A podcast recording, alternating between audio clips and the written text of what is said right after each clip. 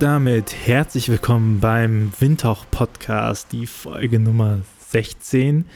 Und heute ist keiner bei mir. Heute bin ich alleine mit äh, meiner Tasse Kaffee, weil ich mir dachte, die 16 ist ein guter Punkt, mal innezuhalten und so eine kleine Solo-Folge aufzunehmen, um so ein paar Gedanken, die ich habe, von dem, was ich gehört habe, die letzten Folgen auch mh, zu sortieren und äh, genau, mit euch ein bisschen darüber zu quatschen, was es so gibt.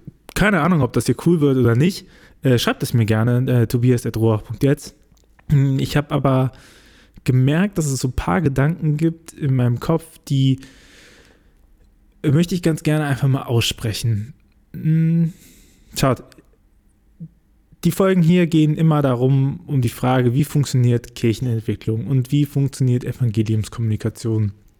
Und ich freue mich super, super, super äh, darüber, dass es so viele kompetente, coole GesprächspartnerInnen gab in den vergangenen Folgen und auch in den nächsten Folgen, ähm, das kann ich euch verraten, auch sehr, sehr coole Leute kommen. Und dann ist man natürlich immer so ein bisschen auf den Approach, den Ansatz angewiesen, den ähm, die mitbringen. Und das ist auch super interessant. Und ich dachte mir aber manchmal, so vielleicht alle 15 Folgen ähm, würde ich gerne für mich einfach, dass ihr mal notieren und festhalten, ähm, was ich im Moment für wichtig halte und was so in meinem Kopf im Thema Kirchenentwicklung umgeht. Genau. Und da sind wir jetzt hier. Deswegen, hier gibt es kein Skript, hier gibt es keinen Schnitt, hier gibt es Kaffee. Mm. Fangen wir an. Worüber ich heute mit euch ähm, reden würde, ist der Gedanke, wo wächst eigentlich Kirche? Weil schaut, wir gucken bei Kirchenentwicklung ganz oft in Reformation von Prozessen rein. Sprich, wir gucken, was sind Kirchorte oder wie verstehen wir Kirche und wie muss sich das wandeln, damit es in Zukunft auch noch Kirche gibt. Und dann sind wir natürlich stark mit unserem Blick fokussiert auf die Sonntagsgemeinde oder die klassische Pfarrgemeinde oder, oder ne, die, ihr kennt die Struktur um einen Kirchturm herum, was da alles passiert. Und da müssen wir, glaube ich, nicht lange um den heißen Brei herumreden. Die stirbt. Also es gibt keinen Grund im Moment anzunehmen, dass die territoriale Struktur, die sich vor allen Dingen auf die Sonntagsgemeinde stützt, dass die noch lange Bestand hat. Und das ist manchmal bitter für Leute, weil das natürlich stark mit Biografien zu tun hat. Und wenn ich davon rede, dass Sonntagsgemeinde stirbt und das territoriale Struktur stirbt, dann meine ich nicht, dass wir sie umbringen müssen. Ich also ich meine nicht, dass wir, dass, dass man die Struktur jetzt abschaffen muss. Aber ich glaube, es ist wichtig, festzuhalten, wo man welche Energie reinsteckt. Und mh, mm, auch die Theologie, die Pastoraltheologie nach dem Zweiten Vatikanischen Konzil, so auf katholischer Seite, hat ja enorm viel Energie da rein, da rein gesteckt aus der äh, Pfarrei, die vorher irgendwie eine Verwaltungseinheit war, wo Eucharistie gefeiert worden ist. Und das müsst ihr euch vor dem Zweiten Vatikanischen Konzil als eine ziemliche Solo-Veranstaltung vorstellen. Äh, dass man gesagt hat, ja, das muss irgendwie lebendig werden. Ne? Also unsere Vereine sollen lebendig werden. Das war so der Slogan. Und man hat ganz, ganz, ganz, ganz, ganz, ganz viel rein investiert um diesen Sonntag. Kennt das vielleicht auch noch aus eurer Zeit, ähm, das Sonntags äh, ist in Familienkirchen vor allen Dingen geworden, weil man in Familien natürlich das größte Potenzial sah und weil man auch davon ausging, dass Familien die meiste, ähm, die meisten Leute erreichen. Mm, das hat sich herausgestellt ähm, als nicht so treffend und passend. Und eigentlich gehen die meisten Reformbewegungen auch mittlerweile hin, äh, Pfarrgemeinde nicht mehr als Pfarrgemeinde zu denken. Also die Gemeinde als spirituelle Seite der Pfarrei. Ähm, das ist ja so der Begriff, der drin ist, ne? dass man gesagt hat, okay, wir wollen nicht mehr die Pfarrei als reine Ordnungseinheit, sondern wir wollen auch die Gemeinde haben, die ähm, die spirituelle Komponente hat, die dieses Gemeinschaftliche drin hat und so. Das, äh, ist so unser Investment in den Sonntag gewesen. Und wenn ich das jetzt einfach mal so angucke, was mir so untergekommen ist, dann habe ich das auch. Früher, ähm, als ich angefangen habe zu studieren, dachte ich, okay, man muss irgendwie die Sonntagsmesse cooler machen. Ne? Eine Band reinholen, das machen, das machen, das machen. Aber wenn man ehrlich ist, dann hat das nie etwas gebracht. Also es bringt schon was, versteht mich da nicht falsch, es bringt natürlich schon was, wenn man den Sonntag von Grund auf neu konzipiert und dafür sorgt, dass da einfach andere Leute hinkommen. Ne? Also ich denke an, an Sonntagsmessen, die irgendwie mit Piano funktionieren oder so. Aber es kommt der Moment, wo Leute da sind, weil, ähm, weil Zeit, Form, Person, Ort und Thema passt. Und deswegen sind die vor Ort. Und wenn irgendwas Neues dazukommt, also wenn man anfängt, die Musik auszutauschen oder die Zeit zu verschieben, dann kommen immer noch keine neuen erstmal, weil das alte Bild halt besteht und man sagt so, ja, ja, ich weiß ja, wie das da ungefähr tab, äh, läuft. Und es kommen auch nicht mehr die alten, also im Sinne von die, die davor da waren, weil ja auf einmal sich Sachen ändern. Vielleicht stimmt das Thema nicht mehr oder die Person nicht mehr oder der Ort nicht mehr, die Zeit nicht mehr. Ähm, und man verliert alles. Aber man hat eine enorme Kraftanstrengung. Deswegen glaube ich, es ist nicht sinnvoll, in die Sonntagsmesse, in den Sonntagsgottesdienst einfach mega viel Kraft rein zu investieren. So, und das hat nichts mit dem Sonntag zu tun, das hat nichts mit dem Gottesdienst zu tun, sondern ich meine das wirklich auf diese Veranstaltung hin. Außer natürlich, ihr habt eine ähm, super gute, ähm, super gute funktionierende Sonntags-Gottesdienstveranstaltung. Ähm, so, also lasst euch da nicht entmutigen von mir äh, macht das, zieht das durch. So, ich habe auch nichts gegen Gottesdienstformate. Äh, ist äh, schön, wenn das funktioniert, ne? Ich glaube aber, dass wenn man auf die Fläche guckt und auf das Gros, dann muss man doch äh, konsternieren, dass das jetzt nicht so der Garant für Fröhlichkeit ist. Also wo wächst Kirche? Hm. Oder geben wir uns damit zufrieden, dass wir halt sagen, hey, wir sind kleine Herde, äh, ne, wir müssen uns gesund strumpfen und sowas etc. Ich glaube, Herr, äh, Kirche kann nur außerhalb von dieser Sonntagsgemeinde wachsen. Und dann höre ich schon die Stimmen, die sagen, ja, aber das ist ja Kerngemeinde, ne? diese Rede von Kerngemeinde. Aber macht euch mal bewusst, dass diese Kerngemeinde immer noch nur aus drei bis neun Prozent der Leute besteht, die eigentlich Kirchensteuer noch bezahlen. Also diese Kerngemeinde ist schon lange nicht mehr Kern, sondern diese Kerngemeinde ist ein, ist, ist ein ganz kleiner Teil, für den die meisten Leute aber Geld bezahlen. Letztendlich sind unsere Gemeinden ganz oft einfach überfinanziert. Das fühlt sich natürlich nicht so an, aber wenn ich natürlich einen Raum bereithalte für 500 Personen, einen Veranstaltungsort, aber real kommen halt nur 20, ne, der Raum muss trotzdem bezahlt werden. Und auch mit Personalschlüssel etc. Also ist schon, das ist die Struktur eigentlich dafür angelegt, dass viel, viel Menschen in dieser Struktur sind.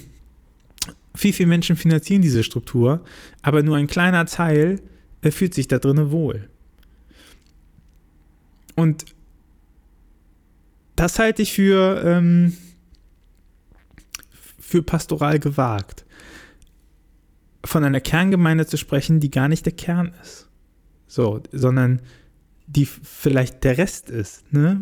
Ähm, eine Restgemeinde. Und ich meine das aber auch gar nicht despektierlich. Ich finde, ähm, Leute, die da drinnen in dieser Form eben einen Wert finden, die, äh, die dürfen das ja auch. Also niemand will denen das wegnehmen und ich glaube, das ist auch voll wichtig, dass, dass ich selber, wenn ich berate oder sowas, äh, nicht in diese Situation komme, den zu sagen, ja, der, das muss halt weg. Nee, das muss nicht weg. Das hat auch seine Berechtigung. Die Frage ist eben aber nur, worein investiere ich Zeit? So, lohnt sich daran Zeit zu investieren?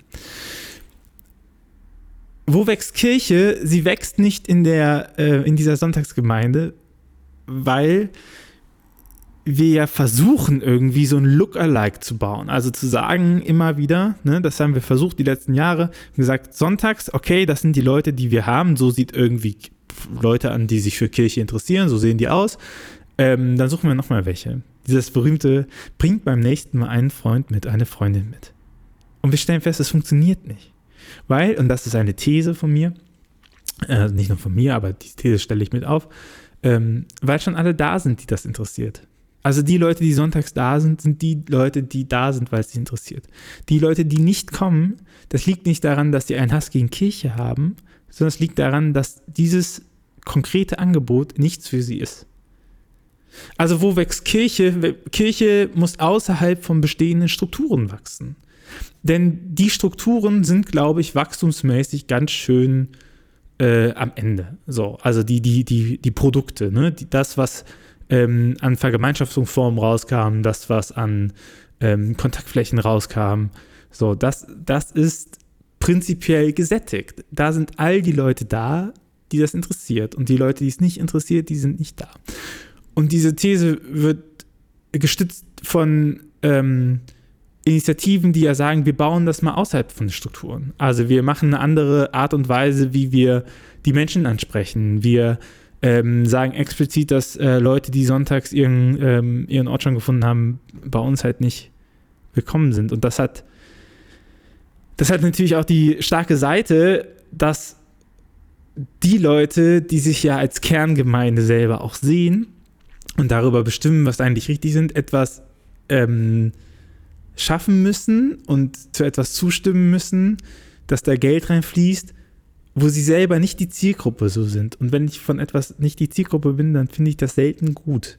Ne? Erinnert euch daran, wie das bei Funk war, als Funk gestartet ist, ähm, der, äh, das Content-Netzwerk von ARD und ZDF, was ja eigentlich mal als Jugendfernsehsender geplant war und wo man gemerkt hat, ja, Jugendfernsehsender, das ist ja einfach, also dafür können wir Auftraggeber befriedigen, aber kein Jugendlicher guckt mal lineares Fernsehen. Wir müssen auf die Plattform gehen, wir müssen Content geben, wir müssen ein Netzwerk werden.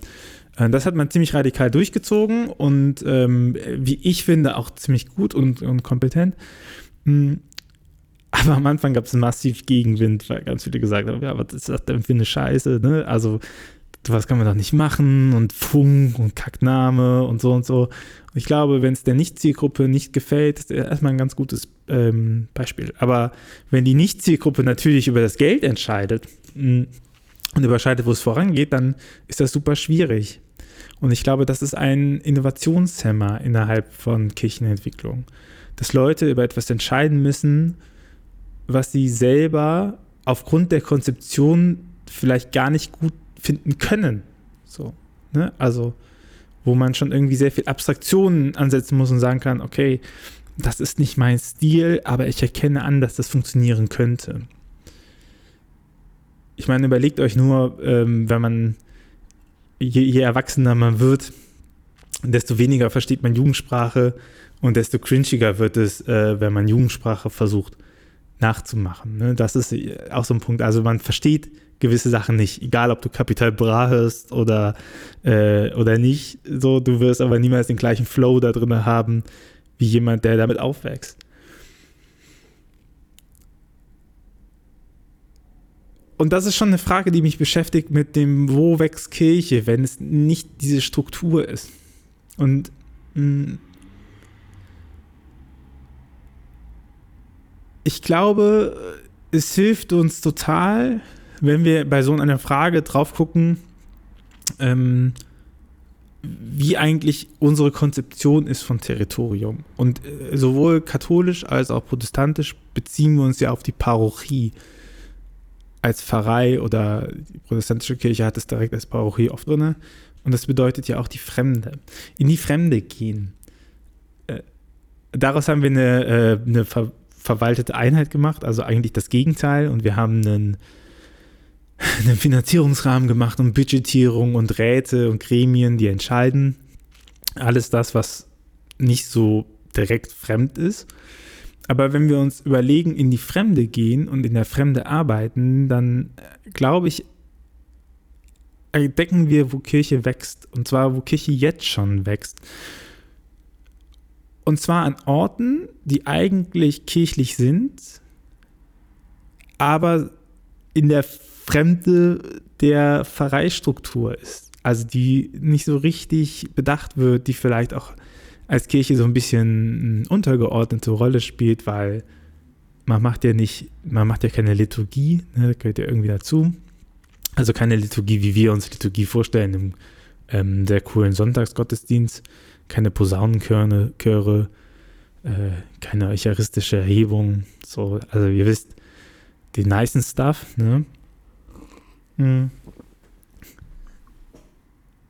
Aber es gibt große Initiativen, die ähm, getrieben sind von einer christlichen Spiritualität und einer christlichen Art und Weise, die Welt zu sehen und von Christinnen und Christen, die super viele Leute auch um sich bekommen und die sagen, hey, das, das ist eine Art und Weise, meine Spiritualität auszudrücken. Und ich finde, dafür ist eigentlich ein ganz gutes Beispiel United for Rescue.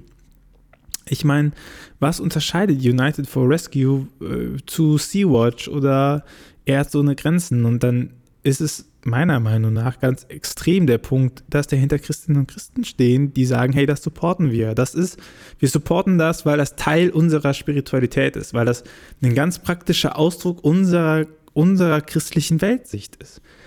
Das mag man vielleicht nicht so, weil man vielleicht auch so eine kleine Scham hat gegenüber Kirche, beziehungsweise ähm, pastorale Kirchenstruktur ja ganz oft auch den Wert von außerhalb abgesprochen hat. Ich verweise dann nochmal auf die Folge zu Diakonie und Kirche ähm, im Windhauch-Podcast. Hm.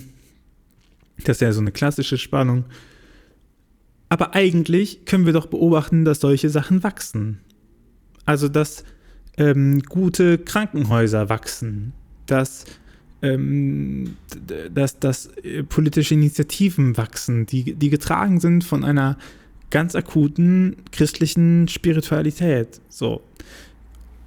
Das Problem ist, dass wir das natürlich ganz oft abgesprochen haben. Ne? Also mit wir meine ich kirchenhistorisch äh, beiden Kirchen, weil man ganz stark darauf geachtet hat, dass das doch irgendwie alles in dieser Gemeinde stattfindet. Ne? Äh, katholischerseits ganz stark mh, hm, hat man diese Pfarreizentrierung versucht, ab dem 13., 14. Jahrhundert. Ähm, deswegen gibt es äh, auch Osterbildchen in äh, gutgläubigen katholischen Kirchen an Ostern, weil man eigentlich jeder Katholik verpflichtet ist, mindestens einmal im Jahr in seine Heimatpfarrei zu gehen. Das hat man gemacht, weil es damals halt große ähm, große Abteilungen gab, die politische Aufgaben, äh, die, die ähm, pastorale Aufgaben übernommen haben, die spirituelle Aufgaben übernommen haben, die Zentren waren, die eben nicht in der Pfarreistruktur verhaftet waren, sondern eigenständig ähm, gearbeitet haben. Hm.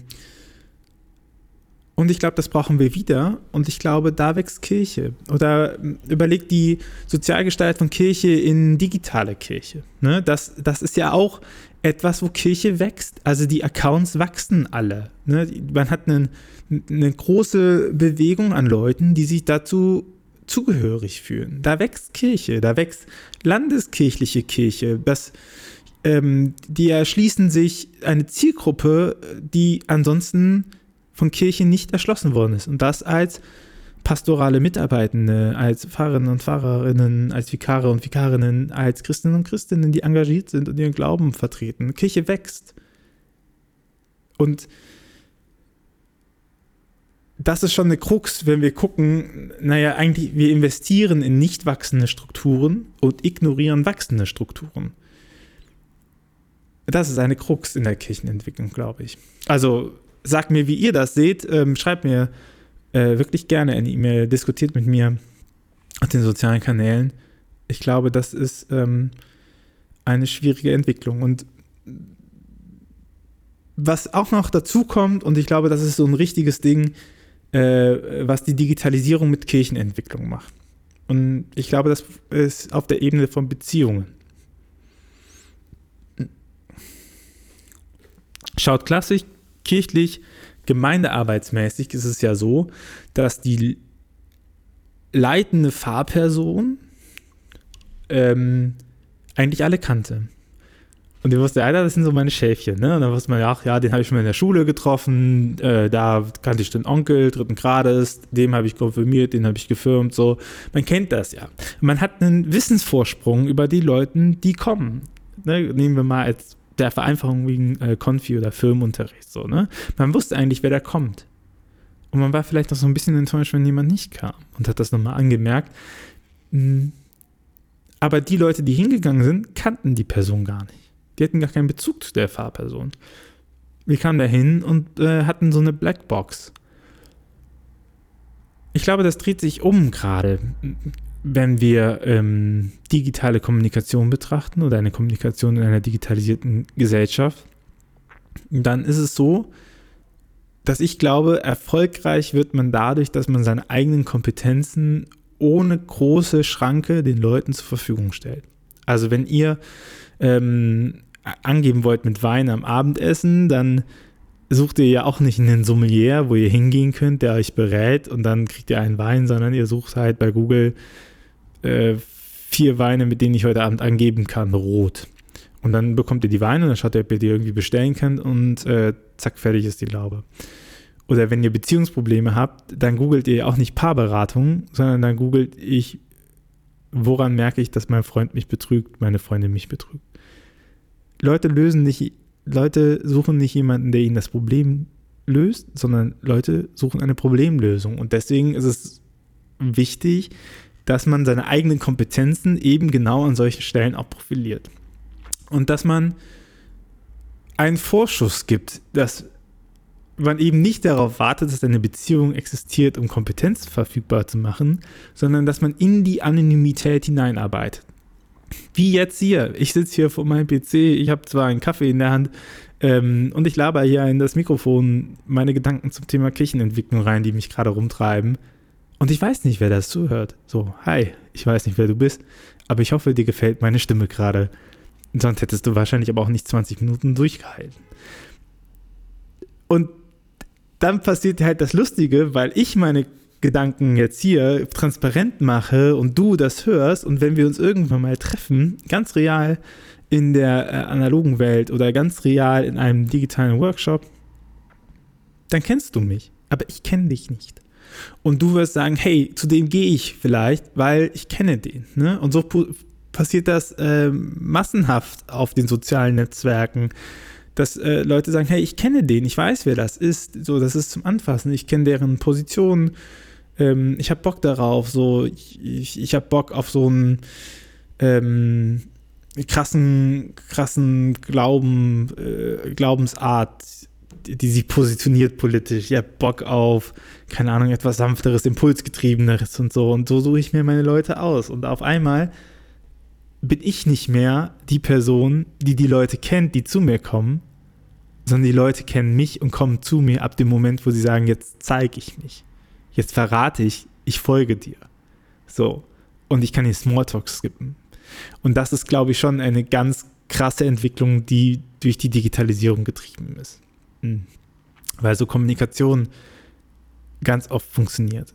Und ey, das kann man nutzen überlegt halt mal, wo drin seid ihr besonders gut und äh, was könnt ihr gut und was schätzen Leute an euch und wie lange brauchen die eigentlich, um an diesen Punkt zu kommen, dass ihr die da drin unterstützen könnt. Ich glaube, Kirche wächst, wenn wir es schaffen, auf der Fläche unsere Kompetenzen wieder zur Verfügung zu stellen. Und da sind wir genau wieder bei diesen großen Institutionen, ne, wie United for Rescue oder sowas ähm, dass wir es da eben schaffen oder Diakonie, dass wir es schaffen, hey, guck mal, eine Welt, die christlich gestaltet ist, sieht so aus. Die machen wir so. Und das ist keine Ethikdiskussion. So, es geht hier nicht darum, ähm, dass Kirche als moraline äh, Institution auf, äh, aufsteht und sagt, oh, wir retten hier Leute oder sowas, sondern dass es um Selbstverständlichkeiten geht, wo man sagt, ich baue daran mit. Also ähm, die, die katholische Konstitution für die Ekklesiologie Lumen Gentium, dogmatische Konstitution, sagt, Kirche ist Sakrament und Werkzeug für die Errichtung des Reich Gottes. Und ich finde, das Schöne, was da drin steht, ist, ja, okay, es ist Sakrament, das bedeutet, es ist von Gott gestiftet oder von Gott gewollt, geschenkt. Das ist jetzt keine, für Kirche jetzt keine besonders äh, krasse Selbstaussage. Würde mich wundern, wenn sie was anderes sagen würden. Aber sie ist Werkzeug für die Errichtung des Reich Gottes. Sie ist nicht Reich Gottes, sondern sie ist etwas, was daran arbeiten muss, dass es peu à peu besser wird. Und dann, wie stellen wir diese Kompetenz, wenn wir davon ausgehen, dass wir Sakrament sind, also dass wir diese Kompetenz auch haben, wie stellen wir diese Kompetenz der Gesellschaft zur Verfügung? Wie, wie stelle ich den Leuten persönlich das zur Verfügung, dass sie ähm, selber daran arbeiten können, dass es für sie gut ist, dass sie merken, hey, das äh, Paradies, das Reich Gottes ist ein erstrebenswerter Zustand. So, daran habe ich Bock hinzuarbeiten. Ne? Und nicht, äh, dass es nachher wie bei den toten Osen endet. Äh, ich will nicht ins Paradies, wenn der Weg dorthin so schwierig ist. Ganz mieser Reim an dieser Stelle, sei mal angemerkt. Mhm. Aber wisst ihr, und das glaube ich, ist so ein Punkt, warum Kirche an Orten wächst. Kirche wächst an den Orten, wo die Menschen da drinnen unterstützt werden, ähm, dass sie, auch wenn sie es wahrscheinlich nicht so reflektieren würden, aber dass sie merken, hey, es lohnt sich, an dieser Errichtung des Reich Gottes mitzuarbeiten. Es lohnt sich, die Welt zu einem besseren Ort zu machen. Es lohnt sich, auf die Welt zu gucken und sagen, was ist da eigentlich mehr? Gibt es da mehr? Es lohnt sich, diese Frage zu stellen, weil ich merke, dass ich ähm, dann handlungsfähiger werde. Und dafür müssen wir lernen und akzeptieren, glaube ich, dass Kirche anonym wächst. Dass, dass dieser Punkt, wo die Leute sichtbar werden, und sie sagen, jetzt, jetzt zeige ich mich, jetzt bin ich da und guck mal, wer ich bin, dass dieser Punkt sich nach hinten schiebt. Dass wir erstmal ganz viel mit Leuten und mit Communities zu tun haben, die sich nicht als solche zeigen. So, oder die ähm, Synonyme haben und dann nicht zu so sagen, hey, das ist schlimm. Weil sind wir ganz ehrlich, im Sonntagsgottesdienst, als er noch voll besucht war, da kannte auch nicht jeder jeden. Und da war es auch eigentlich ziemlich egal, wer da war, ähm, sondern da ging es auch viel um, schaut mal, hier sind meine Kompetenz in Hostien brechen und gut reden. Ne? Und das war vielleicht noch ein größeres Need, das ist heute nicht mehr. Aber es ist ja nicht so ungewöhnlich, dass man äh, anonym wird. Es ist aber, glaube ich, notwendig. Ja, das war so ein paar Gedanken, die ich zum Thema Kirchenentwicklung äh, im Moment habe, die in meinem Kopf sind, die, wie ihr merkt, auch so ein bisschen im Flow sind, äh, was so ein bisschen von dem Inputs bei mir hängen geblieben ist, die jetzt über die äh, Staffeln kamen. Und ich bin echt ultra äh, interessiert daran, ähm, was ihr dazu denkt. Und was ihr von solchen Solo-Podcast-Folgen haltet. So, findet ihr das gut? Findet ihr das nervig? Skippt ihr das alle? Ich sehe das eh nachher in Analytics, aber ihr könnt mir das trotzdem schreiben. Ähm, ja. Ansonsten ähm, natürlich nochmal Danke sagen, ey, dass ihr den Winter-Podcast so äh, feiert. Ich bekomme sehr viel positives Feedback, ähm, dass ihr den hört und dass ihr es gut findet und dass ihr meine Art zu fragen gut findet, das äh, freut mich ganz besonders. Ähm, ich würde ja jetzt behaupten, ich habe da ein krasses Konzept mir vorher überlegt. Habe ich aber gar nicht. Ich finde, ähm, ehrlich gesagt, einfach die Leute super interessant, mit denen ich äh, spreche und sprechen darf. Genau. Wenn ihr diesen Podcast unterstützen wollt, teilt die Folgen, ähm, empfehlt uns weiter. Gibt fünf Sterne bei iTunes, ihr wisst das. Glocke, abonnieren, der ganze Mist. Ähm, ja, und aber vor allen Dingen, äh, zeigt euch gerne, kommt aus der Anonymität raus, äh, sagt, was ihr dazu haltet, macht das gerne, postet das, äh, zerreißt diese Folge in der Luft, sagt, der ist noch so jung, der Spinner, der weiß nicht, wovon er redet. Ich habe da Bock drauf und ich habe Bock mit euch zu diskutieren äh, und kritisch zu sein und äh, genau, hey, damit sind wir am Ende. Ich hoffe, euch hat es gefallen. Ich wünsche euch noch äh, viel Spaß beim Joggen, Kochen, Bügeln einschlafen. Ich weiß nicht, woran ihr diese Folge hört. Ähm, macht's gut. Ey, und äh, bis nächste Woche. Dann gibt es eine neue Folge mit Gesprächspartnern. Ciao. Dieser Podcast ist eine Gemeinschaftsproduktion von Ruach Jetzt und der Evangelischen Arbeitsstelle für missionarische Kirchenentwicklung und diakonischen Profilbildung MIDI. Produziert von Ruach Jetzt. Mehr Informationen findest du auf windhauch.ruach.jetzt.